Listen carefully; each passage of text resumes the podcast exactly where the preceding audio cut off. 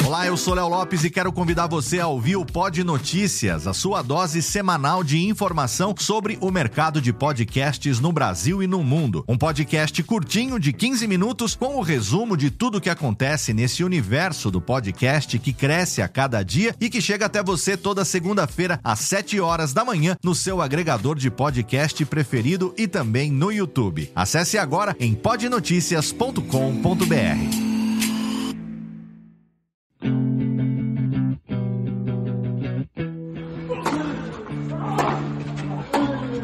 Começa agora o Backhand na Paralela, o podcast sobre tênis que vai além das quadras. Apresentação de Jeff Paiva e comentários de Ariane Ferreira. Ready? Salve galera da Bolinha Amarela, Jeff Paiva e Ariane Ferreira chegando com o Backhand na Paralela, o podcast de tênis que vai muito além das quadras. Estamos voltando aos pouquinhos, o esporte vai voltando em alguns países, já podendo, em outros não poderia, mas vai voltando, vai se achando a maneira de construir algumas bolhas para que jogos possam ser disputados sem público, outros com um pouco mais de público com distanciamento. Vamos falar um pouco sobre isso e sobre essa tentativa de volta do esporte, o que pode estar dando certo e errado, porque tem torneio aí que já está no bico do corvo. Bem-vinda, Ariane Ferreira. Muito obrigada. Olá, gente. Eu não sei que hora você está ouvindo isso. Vamos fazer companhia para você aí pelos próximos 30 minutos? 40 minutos, que vamos conversar. É, vamos, vamos, vamos tentar conversar um pouquinho sobre tênis, é verdade, crianças? Afinal de contas, a gente tá tentando voltar com o tênis. Ou, sei lá. Enfim. Bora falar de tênis. Bora falar de tênis. Teve gente que jogou praticamente as quatro semanas, cinco, seis semanas desde a última vez que a gente teve torneios direto, que foi o menino Dominique Thiem, né? Tava, parece é, é, estudante que chega em, em, em, colégio novo e vai se inscrevendo tudo quanto é atividade extracurricular, né? Ele chegou a abandonar um torneio porque tinha jogo no outro para poder pra, pra, em outra exibição para poder jogar, acabou perdendo em casa, mas ganhou, disputou 28 jogos nesse período e ganhou 25. O menino Tim tá, se tem alguém que tá afiado para voltar o, o circuito, se o circuito voltar, é o austríaco, né? Pois é, ou se vai ter alguém que vai ganhar uma lesão no primeiro jogo, é o Dominic Thiem também. Porque tem os dois lados da, da história, né, gente? É, não sei, eu acho que ele tá tentando rivalizar com o Djokovic, né? Que o Djokovic a temporada acabou, quer dizer, a temporada parou lá, o Djokovic parou com 18 vitórias, o Djokovic não perdeu no ano. Então, o que, que o time pensou? Ah, como eu perdi dele lá na Austrália, vou tentar pegar o ritmo do homem sei se ele pegou do jeito certo, mas aí é o preparador físico dele que sabe. É. E assim, a gente já nota que ele já está preocupado, porque ele está dizendo que não dá para viajar para os Estados Unidos só com o treinador ou só com o fisioterapeuta. Ele precisa de alguém para massagear ele, mas precisa de uma SU para conversar com ele. Então, é, e dentro das regras lá, ou ele leva uma sua, ele leva, eu esqueço o nome do fisioterapeuta dele, mas enfim. É, o Douglas Cordeiro é um dos preparadores físicos do, do Tim, o chileno, né? Que é da equipe do Massu.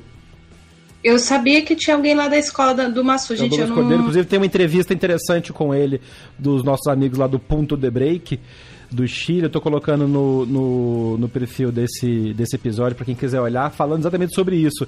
A entrevista agora de junho de 2020 e esse comentário de ah, não dá para viajar com menos gente para ir pro, pro ESOP, para essas limitações. A gente vai falar sobre isso também mais tarde no episódio.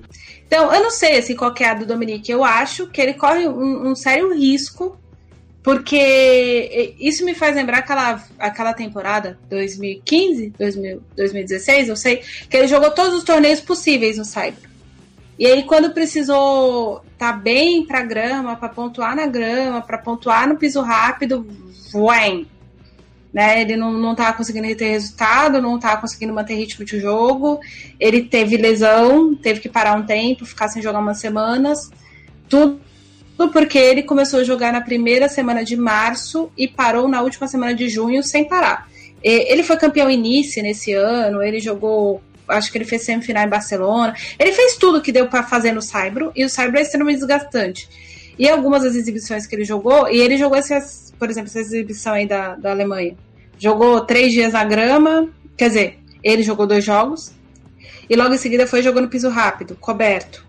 Ele vinha de um de, vinha do Saibro, depois jogou piso é, duro. Tá uma, é um tá uma salada, né? O nego tá, tá, tá, tá jogando em onde, onde, onde chamam, estão jogando. Tem, e como tá tendo torneio e exibição em todos os, os pisos, a gente teve essa cena, né? De um dia ver o pessoal na grama, no dia seguinte eles estão jogando em piso rápido, em quadra semi-coberta, porque montaram a quadra num, num hangar no antigo aeroporto de Berlim, Tempelhof, que virou um parque. A gente já falou sobre esse parque aqui no, no, no podcast em edições anteriores. É espetacular esse espaço urbano em Berlim. Uma bela história de recomposição, de reconquista de espaço urbano que tinha sido. que, que tinha outra. outra outra dedicação, né? Outro objetivo. Antes de passar para esse tema mais específico, queria agradecer de novo o pessoal que apoia a gente no PicPay para quem, apo quem, quer apoiar o, o, o backhand na paralela. Com o valor que seja, tem três planos diferentes, com participações distintas nos episódios mais para frente. Pode acessar picpay.me barra BH na paralela e ali você coloca o seu nome escolhe o plano que você quer apoiar e a gente tem algumas recompensas para os nossos ouvintes por ali também. Uh, quem tem o PicPay no celular pode apontar a câmera para o QR Code que está postado no, no no post desse episódio e também no, nas redes sociais do programa, é sempre arroba BH na Paralela, no Twitter, no Instagram e no Facebook. Nos três também tem o QR Code do PicPay para você apoiar a gente e continuar a gente continuar mantendo esse programa no ar, mesmo com todas as dificuldades que o mundo inteiro está tendo, a gente sabe. Então, se você puder apoiar, vai ser uma grande ajuda, por menor que seja este valor. A gente te espera lá e também o seu comentário nas redes sociais, de novo, BH na Paralela, no Twitter, no Instagram, no Facebook e tá no TikTok também, mas a gente não tá tendo muito onde gravar TikTok ultimamente, porque tá todo mundo em casa na medida do possível. Seja bem-vindo, seja bem-vinda, este é o BH na Paralela. Oi, eu sou o Jeff Paiva. O isolamento que a pandemia nos impôs acabou sendo uma força catalisadora interessante para que eu tirasse do papel um projeto antigo já. Na verdade, é uma adaptação que eu fazia no blog, no Medium e até no Twitter. Sabe como é que é, né? Quando o bicho do podcast morde, fica difícil de resistir. Vem aí meu podcast solo, inspirado nas conversas que tenho por aí, com muitas figuras literárias e exemplos comparativos para tentar entender o mundo, o dia a dia e essa vida louca que a gente está passando. Em julho, no Spotify Brasil, estreia o Metáforas. Oh, turning on the style. Então vamos falar um pouco desses torneios de exibição que aconteceram pela Europa e nos Estados Unidos, mas mais na Europa. A gente teve, na verdade, dois grandes, uh, dois grandes ciclos de torneios, né, Nani, que aconteceram tanto no masculino quanto no feminino. E na pesquisa, na produção desse episódio que eu estava fazendo, eu vi que o site da WTA deu bastante destaque para os torneios de exibição. O site da ATP nem tanto. Me parece que tinha, uma, tinha um, um apoio um pouco maior dos, da, da Associação Feminina para esse torneio de exibição. É isso mesmo? Aparentemente, o, é, é, na verdade assim, a gente precisa analisar o que, que são os componentes de comunicação de cada associação. No caso da ATP, é uma equipe de profissionais de RP, né, de relações públicas, que também abastece o site com determinados conteúdos de pesquisa. A moto andou, passou rápido aí. e foi longe. Gente, desculpa se vazar áudio Não, pra estrada, pé de casa. Então, a equipe de comunicação da ATP é uma equipe mais voltada para o tipo de conteúdo alto, de, de autoprodução de conteúdo. No caso da WTA, de três anos para cá, a WTA começou não. A ATP faz isso de vez em quando, que convidar algum jornalista especializado do, do circuito, com muitos anos de circuito, para escrever alguma coisa. E durante essa quarentena a ATP convidou e, obviamente, pagou por esse conteúdo por lembranças de, de jornalistas muito experientes. Tiveram textos muito bacanas, inclusive sobre Google em Roland Garros. Teve, teve um monte de coisas interessantes no site da ATP. No caso da WTA, a WTA é, é muito formada a parte de comunicação da WTA por jornalistas que, que conseguiram destaques em, em redes sociais que trabalham normalmente como freelancer na área de jornalismo e muitos são até relativamente jovens nessa questão de cobrir o tour. Então, no tour, sei lá, 10 anos, 8 anos, como eu, e assim por diante. Então, é, uma, é um, um pessoal mais jovem, e aí esse tipo de conteúdo. Não, que o pessoal da TP seja mais velho, mas é outro tipo de formação de conteúdo.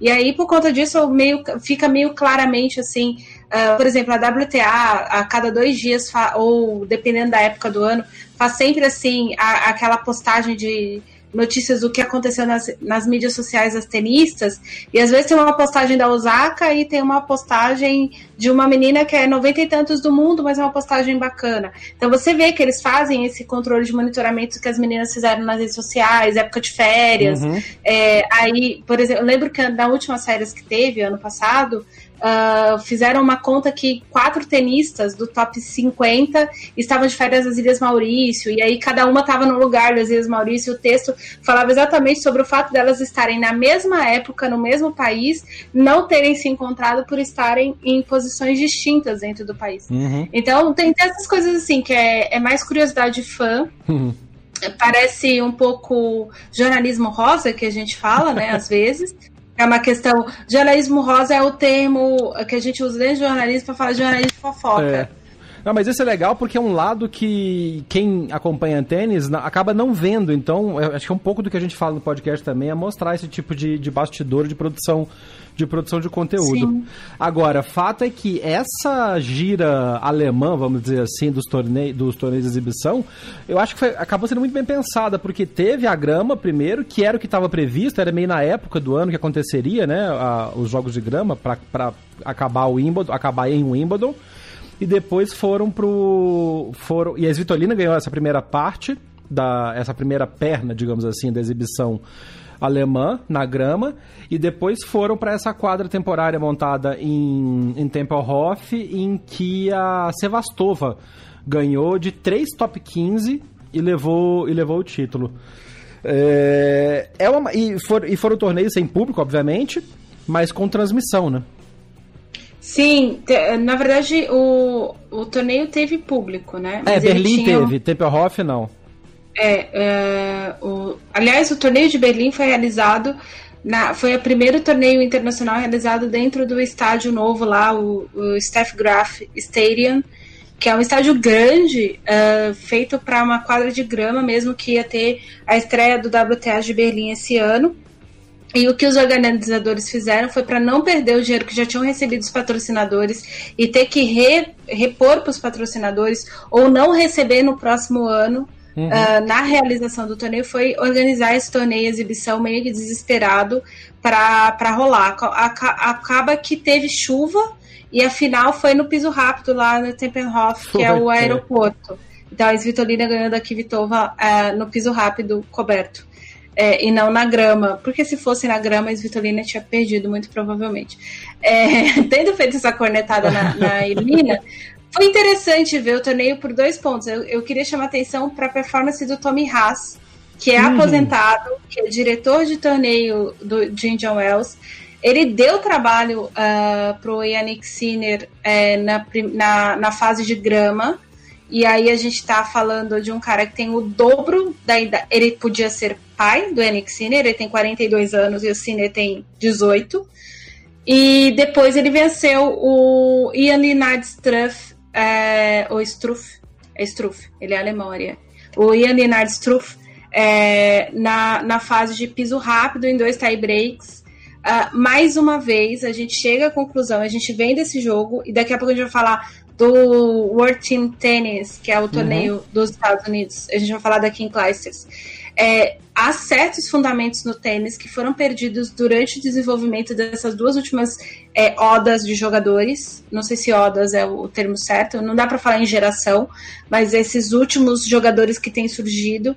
E a gente está vendo um cara de 42 anos que bateu um top 35 e deu muito trabalho para o garoto que a gente olha hoje. A gente diz: se tem alguém que vai ser número um do mundo entre essa next gen Uh, talvez seja o Titipas, talvez seja o Zverev, mas muito provavelmente em alguns anos será o Sinner, com toda certeza. Essa é uma aposta que a gente faz hoje.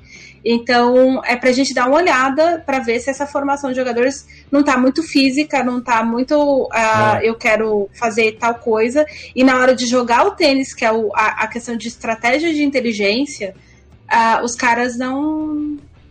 E não estão fazendo. Eu quero saborear. Uma coisa importante disso é ver. Eu vi alguns lances do, dos jogos do, do, do Haas e a variação de jogo que ele fez, usar o slice, usar inteligência, é, realmente mostra que talento, esse tipo de talento não se perde com o tempo. O que pode ser uma esperança para essa nova. Eu gostei da horda.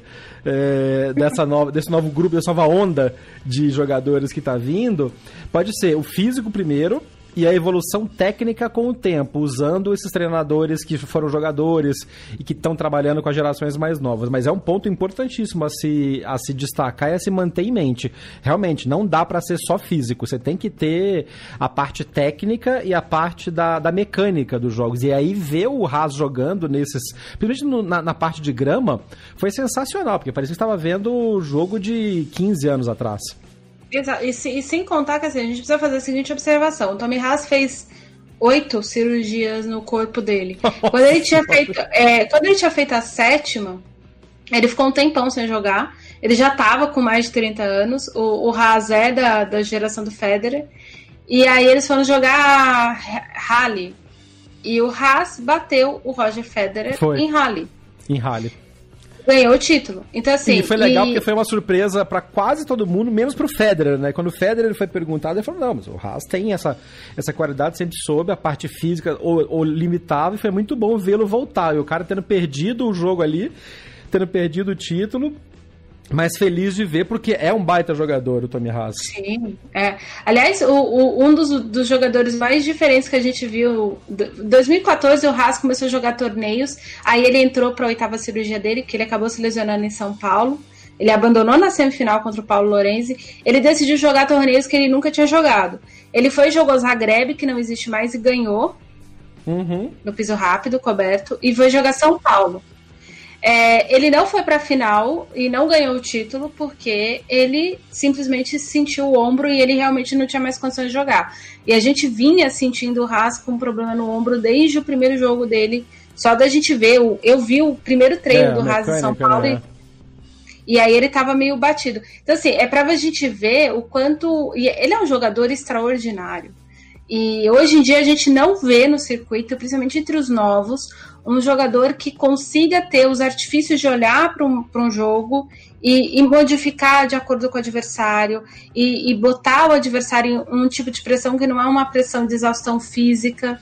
É, é, foi muito interessante ver essa exibição por conta disso. Como está é. sendo ver lá a questão das meninas. Você, como, você acha que esse é um ponto interessante de, de, de, de repente, como fã de tênis olhar, e aí eu quero mandar um alô pro, pro Quero mandar um alô pro Diego, lá dos Estados Unidos, que é nosso ouvinte fiel, que tem um amigo dele sensacional, que é o José André, que é um cara veterano de, de, de, de veterano de, de, assistir tênis e tal, que tem umas discussões espetaculares. Um dia quero trazer o Zé para conversar com a gente aqui no, no podcast. Sobre essa questão de diferenças generacionais.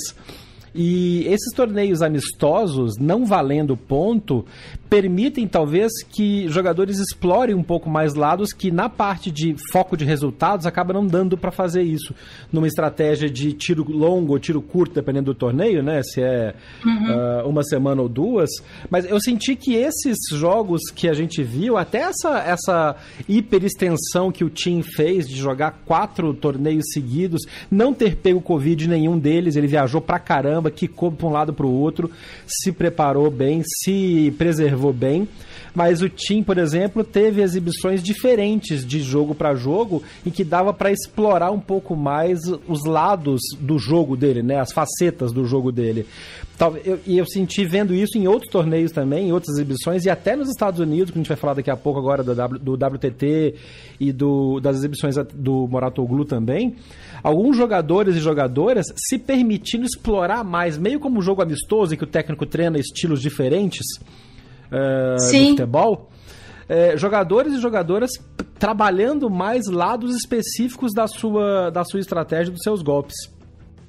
É, mas é, acho que no, entre as meninas, a que ficou mais evidente de todas elas foi a Bertens. uhum. na grama. A Bertens ficou muito evidente, assim, ela estava testando coisas que você não vê a Bertens fazer. E a Bertens é uma jogadora de recursos, né? Mas ela, é, ela tem um jogo muito burocrático no circuito, apesar de a gente notar que às vezes na hora que bate o desespero nela, ela saca um voleio, ela tira um slice, ela é. saca a meia altura, é, ela tem alguns recursos que ela não explora. Ela, ela meio que faz no desespero, já notei isso. Ela ganhou Madrid meio que no desespero em alguns momentos. Porque vê no é. instinto, né? O talento aflora e toma conta, e aí tira um pouco da parte, vamos dizer, burocrática, tática, de ter que ganhar o jogo seguindo o plano, um plano pré-determinado, né? É, exatamente. E essa é uma coisa que, assim, eu, eu. Principalmente, sei lá, esse tempo de quarentena, a gente teve permissão para ver vários jogos. E, por exemplo, o Wimbledon fez uma sessão de inúmeros jogos uh, antigos. Se a gente pega, por exemplo, Edberg, a final em 90, Edberg e Becker em Wimbledon, você jamais pensaria em uma estratégia tática igual aquela que o, Be o Edberg to tomou diante do Becker.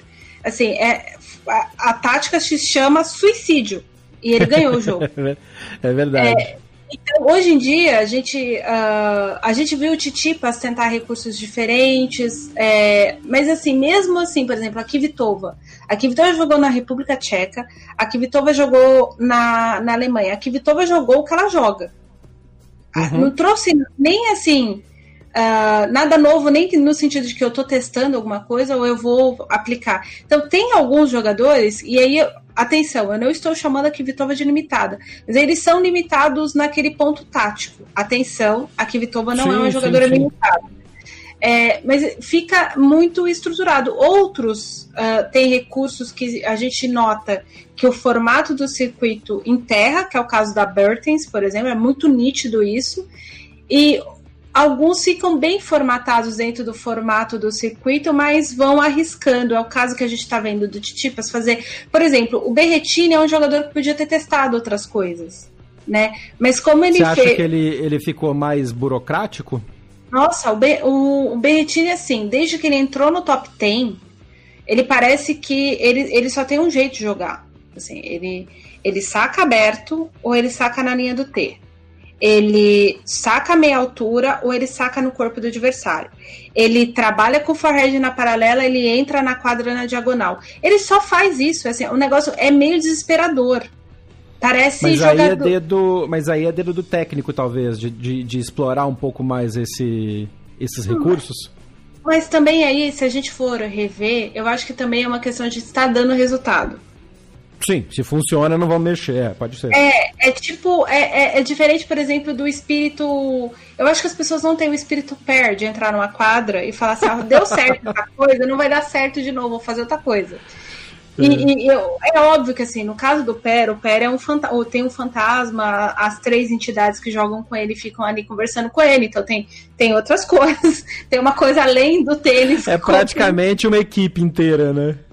Ele entra com uma equipe, ele entra com um time, gente. Se, se você tiver visão médium, você provavelmente vai ver o que, que entra com ele em quadra. Mas assim, porque não é possível que uma pessoa só é aquela, aquele ser humano. Mas, e ele tem muito talento e, e aquilo para ele tá ok. E ele é o tipo de jogador que já se conformou. Ah, eu não vou ser top 10. Ah, eu não vou ganhar um Grand Então foda-se. É, esse é o pensamento dele, é o pensamento do Dustin Brown, é o pensamento de um monte de gente. Ah, o, vou dar um exemplo básico. O Fonini, quando começou a afinar para entrar no top 10, o Fonini ficou extremamente burocrático em quadra. Uhum. E isso não tinha nada a ver com o treinador dele, porque o treinador dele era o Franco Davin. Davin saiu, Franco Davin. E o, o Davin sempre lidou com. Aliás, o único jogador burocrático que o Davin teve foi o Del Potro. O Del Potro tem um estilo, o jeito dele jogar é, é muito. É, que é aquilo ali, de... é, é. É. E ele não tem outro e, e Só que ele é tão bom naquilo que mesmo todo mundo sabendo o estilo, às vezes não consegue superá-lo, porque é aquilo e aquilo entra. Exato. É, é tipo o forehand do, do Fernando Gonzalez, o que era? Entrava e pronto, acabou. Você é. que corra, você que morra.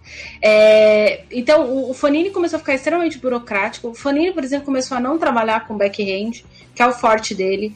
O, o Zverev é outro que, independente da entrada e de saída de treinadores, é, tops, né?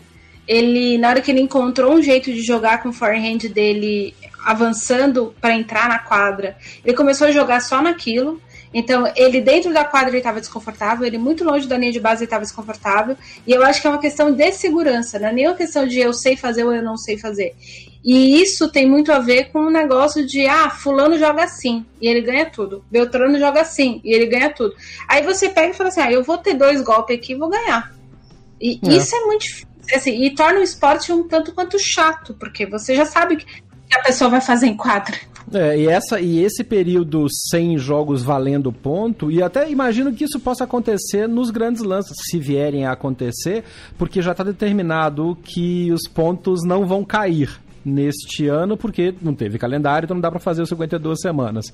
Então, por exemplo, se o Nadal não quiser jogar e a gente vai falar disso daqui a pouco das notícias de, de, de onde os jogadores estão treinando. Mas se alguém não quiser jogar o Grand Slam a Vera ou quiser, de repente, arriscar um pouco mais, tudo bem, porque ele não vai perder aqueles pontos do, do que ele tem para defender. Pode ser um, um, uma variante, uma variável interessante na, na estratégia dos torneios quando eles voltarem a valer. Exato.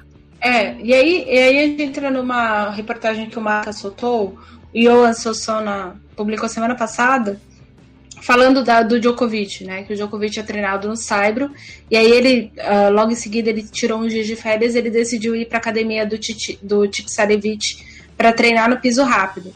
É, depois de umas discussões internas lá que ele, eles tiveram entre os jogadores e a ATP. É, porque o Djokovic fez a seguinte conta: na, na gira norte-americana tem 4 mil pontos rodando, no Saibro vão ter 2 mil e poucos para ele somar, né?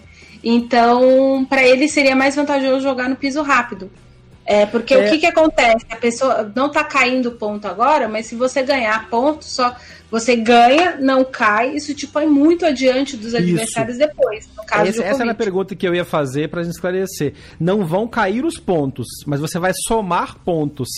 Tem a, tem, tem a possibilidade de abrir frentes ou de diminuir distâncias muito grandes, né? Exato. Por exemplo, se o Nadal fosse e defendesse o título do, de Nova York e o título de Roland Garros, a gente já sabe que o Nadal muito provavelmente não vai para Nova York. Se ele é. fosse, ele se colocava 4 mil pontos. Ele corria o risco de, por exemplo, ganhando finals, passar o Djokovic. Uhum. Dependendo dos resultados do Nolan. Voltar a ser uhum. número um e fechar o ano como número um do mundo. É. A gente já sabe que o Nadal já não lida mais com a possibilidade de somar muitos pontos. Nadal não ajeita mais o calendário dele para isso. A, o, o calendário uhum. do Nadal é para ganhar títulos. É. Então, não é para somar ponto. O Nadal já está em outra vibe. A vibe do Nadal é outra. E, enfim, acho que a, é, o Nadal entrou no módulo Federer já. Eu ia, eu ia, falar isso, eu tava esperando isso, é.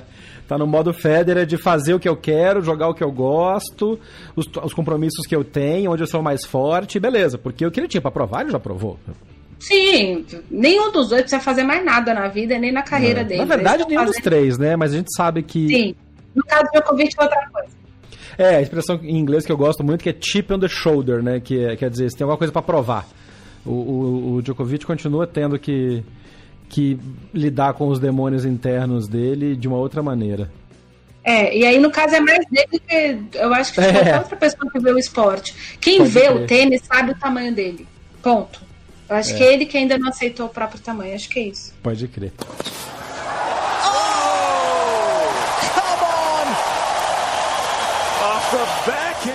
Vamos falar então dos Estados Unidos, já que a gente citou algumas vezes já. É, uma das coisas que está muito clara e a gente viu hoje, por exemplo, nessa segunda-feira que a gente está gravando o, o, episódio, que continuam sendo anunciadas listas de jogadores e presenças de jogadores e jogadoras em torneios que podem não acontecer. Então, nessa segunda-feira, o WTA de Lexington confirmou que Serena e Vênus estão na lista para o torneio que começaria dia 10 de agosto. Começaria, porque eu acho difícil, hein? Quer dizer, Olha, Serena e Vênus não porque elas estão nos Estados Unidos e podem jogar lá. Mas sim. vão ser torneios que correm o risco de, como a gente já falou em edições anteriores, já dentro da pandemia, de ser hiperlocais, né? Exato. Eu. Assim. Eu ainda estou tentando lidar com algumas informações que a gente tem, a gente não consegue confirmar e tal. É, do ponto de vista com o que a gente tem publicamente falando, a situação nos Estados Unidos não está nem um pouco confortável. Não. Né? Esse é o primeiro ponto. É um risco muito grande. E eu ouvi uma frase muito interessante de um jogador português chamado Nuno Borges, semana passada, a, a frase do Nuno foi o seguinte: eu, se eu ficar doente, tá tudo bem. Eu sou atleta, eu sou uma pessoa jovem, é, eu tenho saúde, eu tenho preparo, eu tenho até uma nutrição diferente. O difícil é eu ficar doente e ter que vir, viver de quarentena com os meus pais. Uhum. E os meus pais ficarem doentes. É, e alguns outros jogadores têm filhos, têm esposa. Tem gente que tá com a esposa grávida. Tem gente que tem filho pequeno. Tem é. gente que tem pai idoso. Assim, não é o caso. A moto de novo. Não, não tem. Tem, assim, os pais do Nuno não são muito velhos, mas assim, tem gente que tem pai idoso. É, e chega uma hora que você começa a botar esse tipo de risco na balança para você sair de casa ou não. É, fora que tem uma outra coisa que vários tenistas comentaram comigo. É, a gente não sabe se todo mundo vai poder ir. E, e uhum. não é todo mundo, tipo assim, por exemplo, o Nuno Borges não tem ranking para jogar o US Open, ele não tá nem aí se o US Open vai acontecer ou não. Mas, por exemplo, é justo que, sei lá, um tenista de, da Romênia, vamos supor, fique proibido de entrar nos Estados Unidos? Ou que um tenista da, da Austrália e essa é uma outra coisa. E vice-versa, né? E vice-versa, porque os, Estados Unidos hoje têm um passaporte dos mais fracos do mundo. Tem um monte de país que está recusando a entrada de americanos exatamente por causa desse problema que, por mais que não esteja sendo reconhecido oficialmente, o número de casos lá está muito grande. Então, hoje se divulga que as Bahamas proibiram americanos de entrar. As Bahamas vivem as de turista americano. Pois é. E vive de milionário americano também. Pois é. Então, assim, é... a situação é de calamidade pública em determinados pontos, assim. Só para vocês terem uma ideia, a gente está gravando o podcast hoje, segunda-feira, 20 de julho. Uh, ah, para mim aqui já são quase 23 horas. Uh, oficialmente a gente tem quase 4 milhões de casos confirmados de Covid-19 nos Estados Unidos. São quase 150 mil mortes, são 142 mil mortes. Qua faltam 34 mortes para ser. Com curvas ascendentes. Exatamente. Então, assim, a gente tem é, a situação, as pessoas estão falando, ah, a situação está relativamente é, controlada em Nova York. Aí você conversa com uma pessoa que está em Nova York, a pessoa está confortável que a pessoa não está em Nova York, a pessoa está em outro lugar dos Estados Unidos. É, então, assim, tem, a situação não está boa para. Bom, a gente está falando com a maior parte do nosso público é brasileira. A situação está é. boa aí também. É. Uh, mas assim, a gente está no, no, momento ainda de curva ascendente lá. É a mesma coisa que falar que vai ter um, um torneio, sei lá, no Rio de Janeiro. Não dá para ter um torneio Não, no Rio de Janeiro. É, e por exemplo, esse torneio que a gente está falando, que as listas estão fechando e tal, tem todo o deslocamento, tem jogadores que tem em outros lugares. A gente já falou sobre isso em outros episódios também.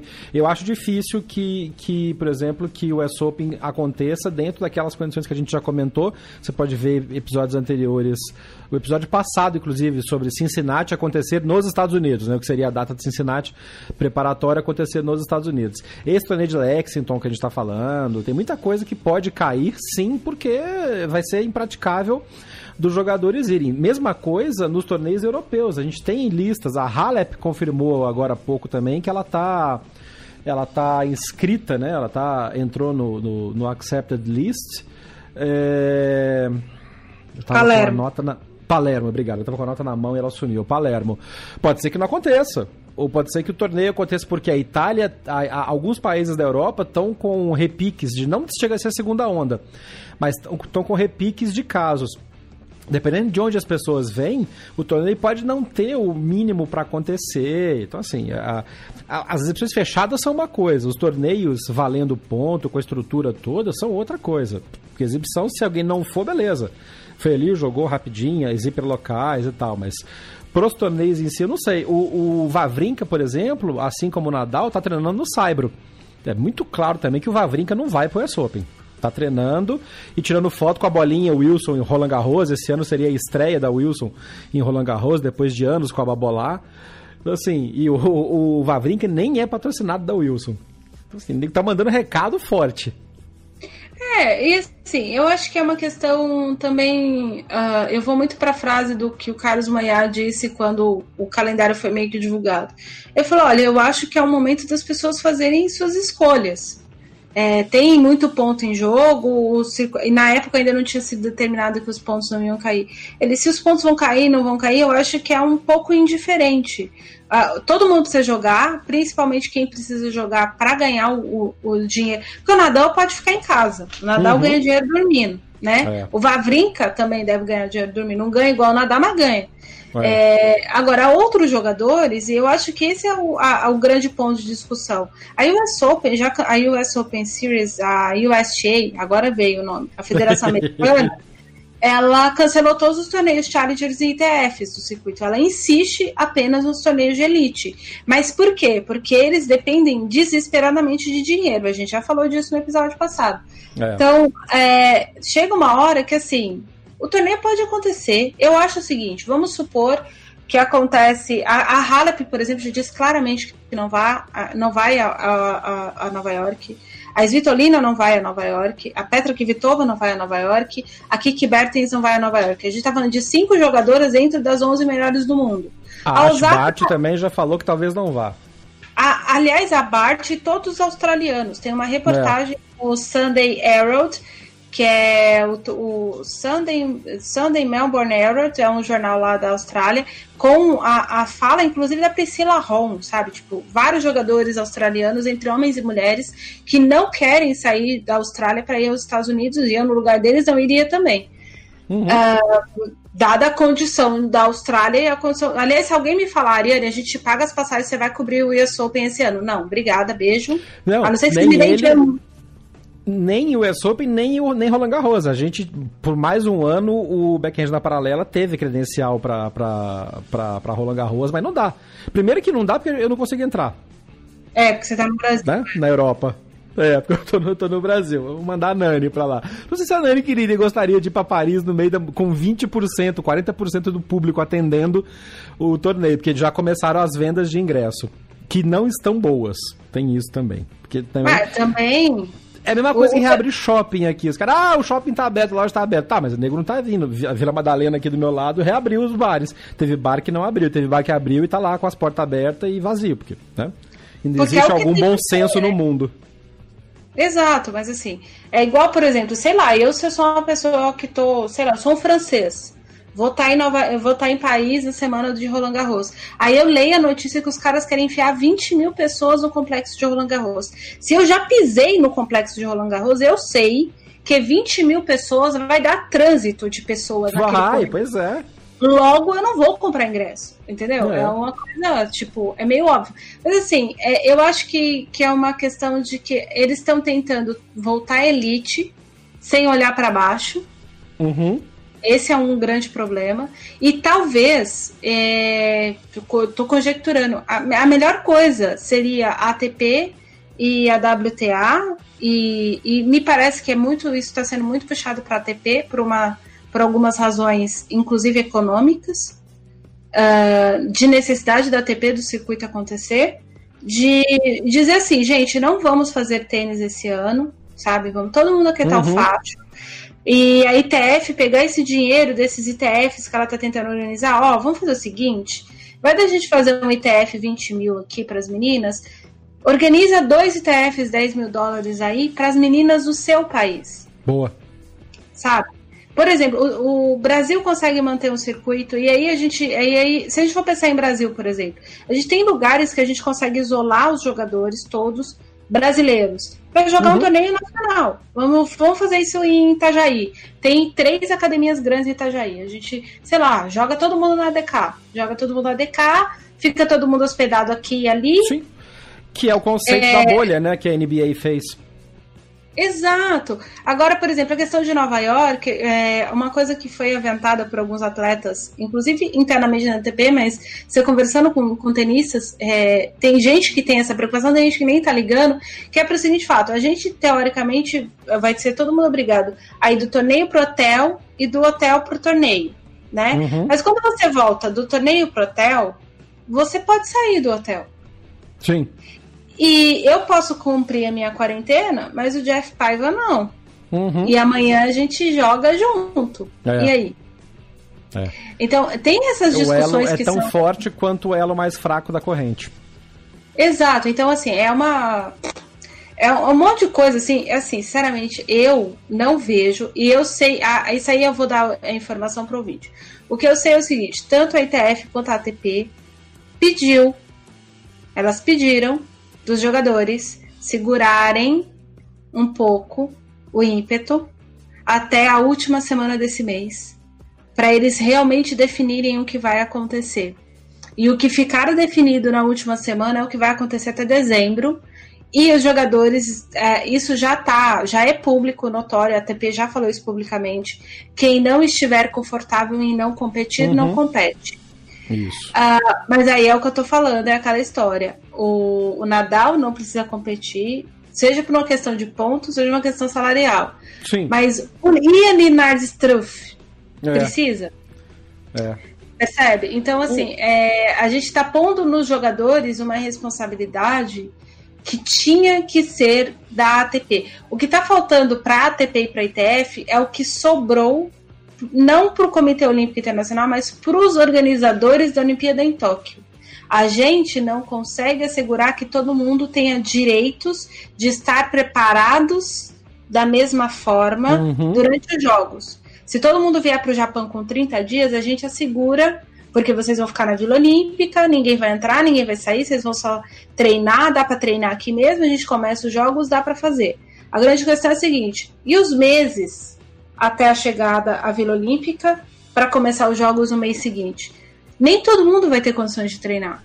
Nem todo é. mundo vai poder. Por exemplo, se a gente for pensar em esgrima, a equipe brasileira de esgrima treina na Itália. A Itália fechou uhum. há muitos meses atrás. A equipe parou de treinar tem muito tempo. Então não ia ter como as brasileiras e os brasileiros treinarem para ir para os jogos em, em condições normais para eles competirem por medalha. Então tem, tem essas questões assim. E eu acho que isso aí é mais opinião mesmo, gente. Eu acho uhum. que tá faltando esse negócio de chamar na gente e falar, olha, vamos ter um prejuízo? Vamos. Aliás, para quem não viu, a Federação Japonesa de Tênis vai ter um prejuízo de 50 milhões de reais simplesmente por não organizar o ATP 500 de Tóquio. Nossa Senhora. É muito dinheiro, gente. É muito dinheiro. Eu jamais imaginei que um torneio ATP 500 ia dar um prejuízo desse tamanho. Imagina todos os outros que caíram, que não aconteceram, esses números que estão rodando por aí. Exato.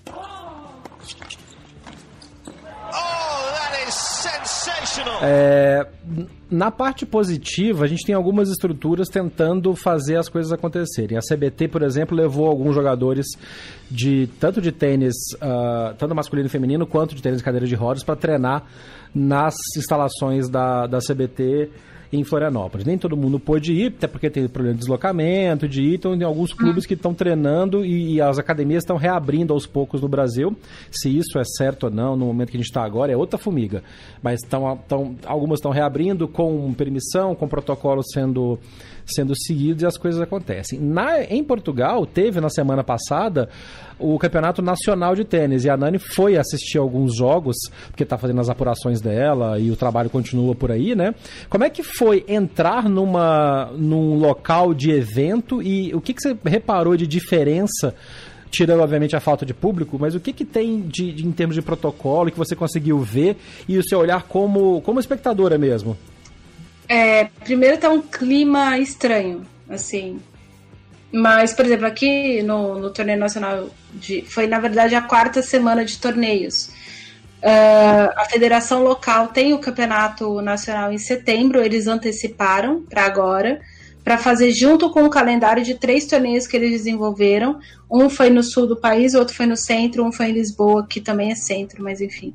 Uhum. E aí eles vieram para o norte para fazer o, o, campeonato nacional, que é realizado aqui todo ano, para os jogadores terem um mês de competição, é, competindo uh, internamente é, e para poder fazer um caixa, inclusive para poderem bancar as primeiras viagens. Essa, esse foi o plano, essas foram as palavras do presidente da federação para mim, o Vasco Costa. É, o que aconteceu de bacana? Nas duas primeiras etapas, é, eles contaram com o melhor jogador português de sempre, como eles dizem, o melhor jogador português de todos os tempos, João Souza. Uh, o João competiu com todo mundo, então eu até ouvi algumas meninas e as meninas disseram: pra gente é muito bacana, mas para os rapazes foi muito mais legal, porque eles puderam competir com esses jogadores internacionais. É. E o que, que são os jogadores internacionais? É o pessoal que está no circuito competindo em nível Challenger e em nível ATP. Então, uh, além do, do, do, próprio João Gastão Elias, uh, o Elias, inclusive, abandonou a partida de quartas de é, abandonou não, mas ele, é, ele abandonou a partida de quartas de final aqui no Porto. Uh, o Pedro Souza competiu, o Federico Silva abandonou semifinais também competiu as quatro semanas. Então, a gente tem. E tem os meninos que vieram da NCAA, que já tinham finalizado, dentre eles o Nuno Borges, que foi número um da NCAA, campeão nacional da Liga Norte-Americana durante dois anos. Eles vieram para competir. Então, o, o, não que o nível tenha sido diferente, mas eles puderam competir com jogadores que tinham outras experiências e trocarem essas experiências entre eles. Uhum. Uh, isso foi bacana. Todo mundo treinou com todo mundo. Uh, e aí a gente fala que não teve público, mas os tenistas, apesar de não serem permitido, a ideia era que não tivesse público. Os próprios tenistas assistiam uns aos outros. Estava acontecendo. Também teve público. O que já é uma coisa legal. É, né? Então, assim, por exemplo, uh, teve um jogo da Inês Murta, com, que é a número um portuguesa do ranking ranking nacional e uma outra garota, estava todo mundo torcendo para Inês, porque a Inês vinha de dois títulos, ela ganhou duas etapas. É, então eles tinham, eles brincavam, ah, fulana precisa de ânimo, e todo mundo combinava ali de torcer por ela. Uh, então, legal. essas coisas, assim. É, o jogo ficou mais lento, porque não tinha boleirinho. Uhum. Uh, a maior parte desses jogadores joga com nível de torneio que não tem boleirinho mesmo, na NCAA não tem, na, no, nos níveis ITF, a maioria dos ITFs não tem boleirinho também. Uh, agora, o protocolo de entrada em quadra é diferente. Uh, o protocolo é muito diferente e as funções dos árbitros ficou bastante diferente. Por exemplo, os árbitros de cadeira uh, traziam água para eles, para o árbitro de o, o árbitro de linha, perdão, os juízes de linha quando tinha aquela troca, né, a cada um período de jogo uhum. entra a outra equipe, aqui estava tendo, teve torneios que não teve juiz de linha, aqui a federação achou importante, é, então eles tinham dois juízes de linha e um de fundo, mais o juiz de cadeira, então quando eles iam fazer a troca, os juízes vinham com água para eles mesmos, para os jogadores e para o ah, árbitro de cadeira. O árbitro de cadeira é, esterilizava as garrafas. Hum.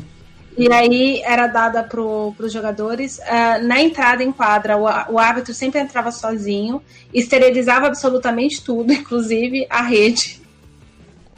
Será ridículo. Eles passando lá o, papel, o, o pano e tal, tudo jogando fora. Uh, os, os jogadores, o jogo ficou lento também, porque os jogadores jogavam apenas com um tubo de bolas a cada sete games.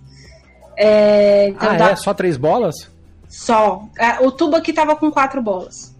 Tá. Estavam só com quatro bolas, era até acho que era o Wilson, as bolas aqui do, do Porto eram Wilson. Eram quatro bolas e era o árbitro que gerenciava essa troca.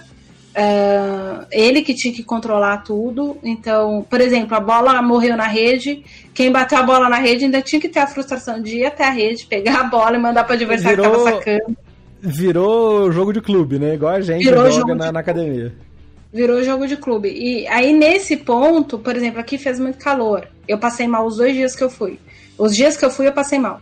É, teve um dos dias que estava mais de 40 graus. Então, os jogadores falaram: tem um lado bom, né? Se não tem um boleirinho correndo, a gente tem como respirar, ir devagar até a bola. O próprio adversário não reclama, mas às vezes quebra o ritmo. Então, do, do, do quesito protocolar, é, tinha isso, uh, tinha regras de vestiário, por exemplo, não podia ter mais que quatro pessoas dentro do vestiário, o vestiário que é grande. Uhum. Uh, os rapazes tinham que tomar banhos em baias separadas. Então, o que estava acontecendo era normalmente um, um, jogador que perdia e tomava banho na frente do outro.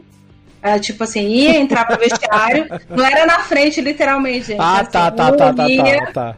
É, um ia, tomava banho, depois o outro entrava e tomava banho. Ah, é isso que eu tô querendo dizer. O cara perdendo tem que ver o outro. o outro pelado, Ok. Ainda mais pra homem, que tem competição pra é. tudo.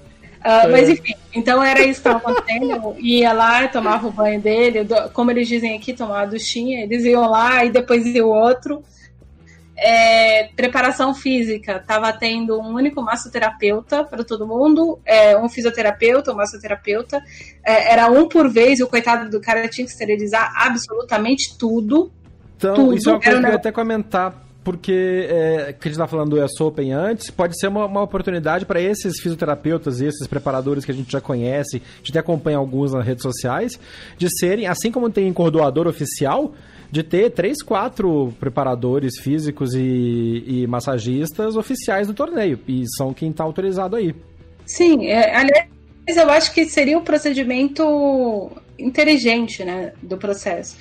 É, seria é. bastante inteligente, sei lá, vamos ter 90 jogadores aqui, então vamos ter dois, três, porque não vai ser todo mundo vai procurar ao mesmo tempo, faz agenda é. e tal. É, assim, eu acho que tu, se tudo for organizado, dá para respeitar bonitinho.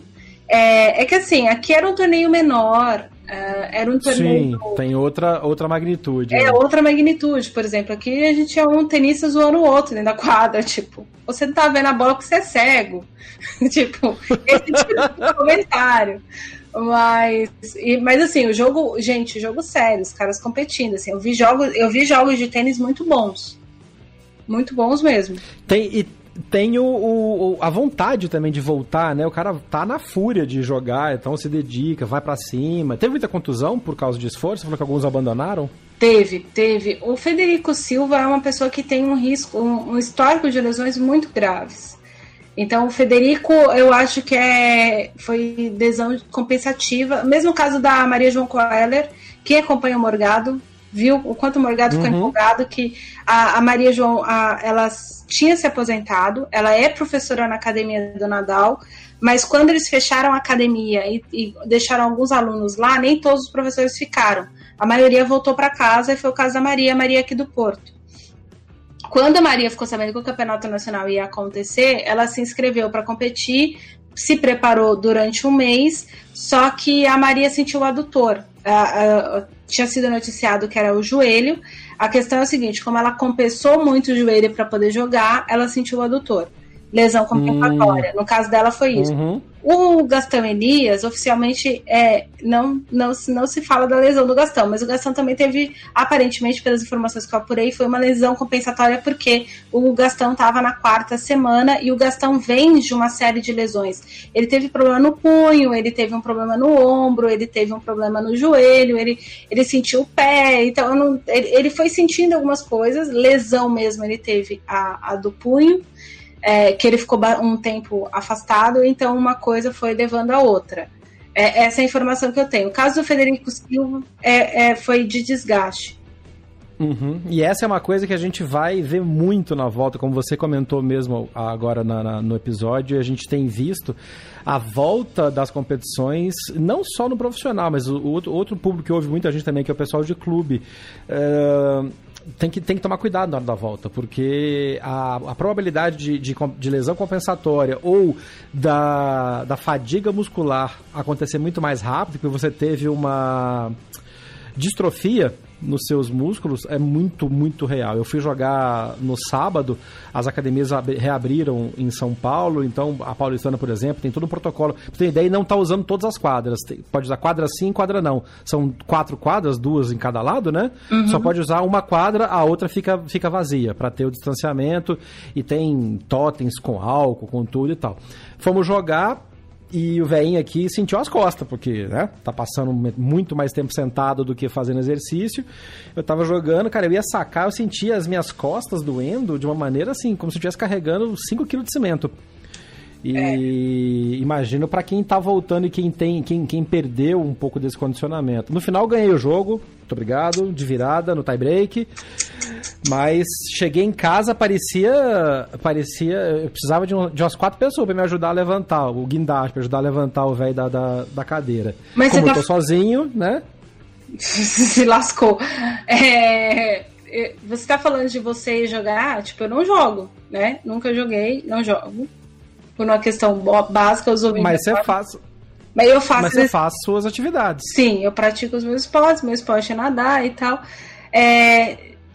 Gente, vocês não têm noção do quanto eu fiquei exausta de cobrir esse torneio.